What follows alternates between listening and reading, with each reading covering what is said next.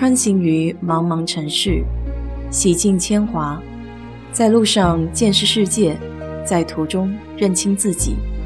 我是 DJ 水色淡子，在这里给你分享美国的文化生活。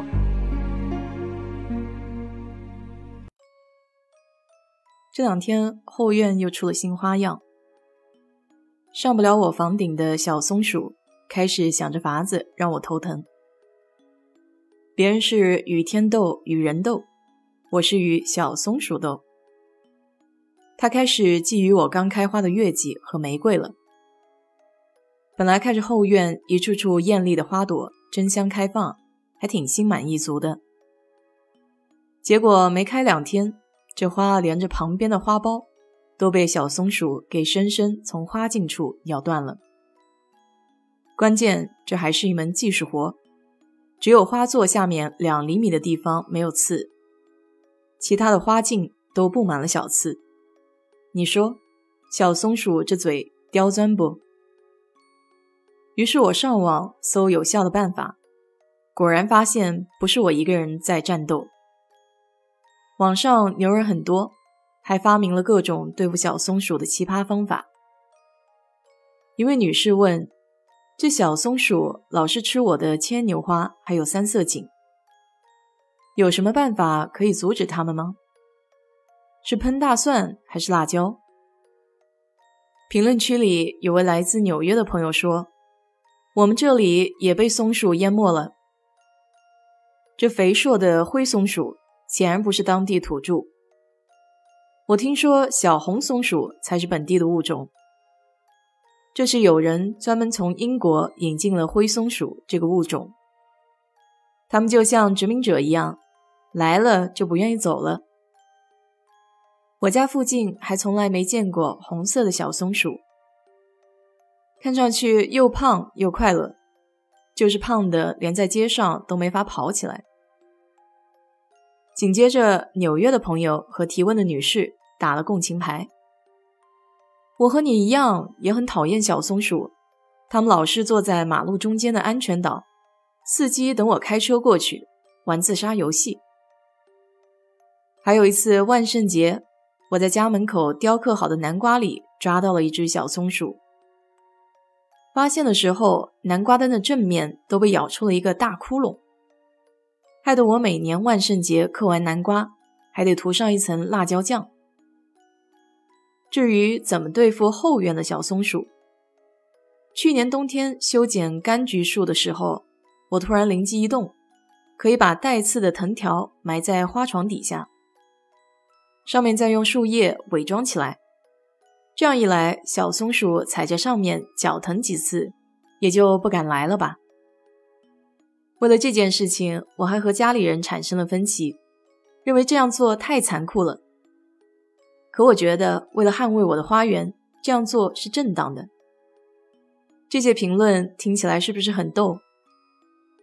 还有一位网友名叫 Andy，他说：“我岳母为了防止松鼠、浣熊、流浪猫到后院来捣蛋，他就给这些小动物准备充足的食物。这还真是中国人说的‘吃人嘴软，拿人手短’呢。”可我严重怀疑这招对动物管用吗？果不其然，几个月后，一传十，十传百，岳母的后院俨然成为了大型的收容所。从最开始的一两只变成了二十多只，而且一天不喂就瞎捣蛋。当然了，如果能保证食物丰盛，这些小动物的确不会再关注花花朵朵了。毕竟食物更加有吸引力嘛。我只能说，贫穷限制了想象力，这是得养一辈子的节奏啊。要是自己都吃不饱，咋办呢？实际上，前段时间院子里撒了樟脑丸，小松鼠来的频率的确是低了不少。但你总防不了那些胆子大又有些冒险精神的猪。再加上时不时下雨，也淡化了气味，让小松鼠更是有恃无恐。还没给你说上次我家屋顶的小松鼠吧？它的尾巴是带点白色的，远远看上去毛茸茸散开，还挺漂亮。这小家伙在我窗户外面的时候，和我目不转睛，整整对视过十秒钟。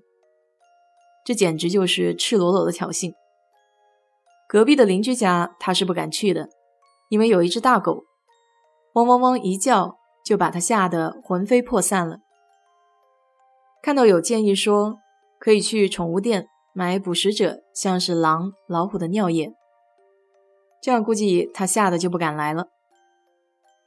说起这老虎，倒让我想起这两天一个紧张刺激的新闻，就是上个礼拜天，在休斯顿比较好的一片区域，Memorial 出现了一只脖子上带项圈、独自遛弯的老虎。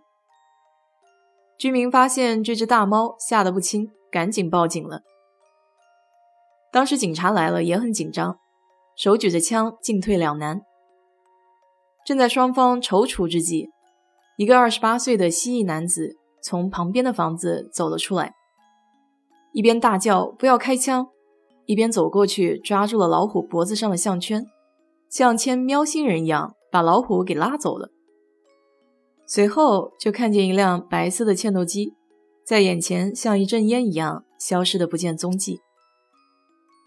警察回去仔细盘查了一下，原来这房子是租的，除了老虎以外。租客还养了两只卷尾猴，就从养的宠物上看，这主人就不简单。他居然是一名刚被保释的杀人犯。有消息称，周一的时候刚被抓捕归案，但是老虎却不见了。现在留下这无头悬案，真是让人丈二摸不着头脑。只能说世界之大，无奇不有。一说老虎的新闻，让我兴奋的都忘记小松鼠了。和老虎一对比，小松鼠算个什么事儿？还是祈祷一下，这只老虎可以有个安全的着落吧，别在外瞎晃悠。要是真的饿的话，可以考虑一下小松鼠吗？好了，今天就给你聊到这里。如果你对这期节目感兴趣的话，欢迎在我的评论区留言。谢谢。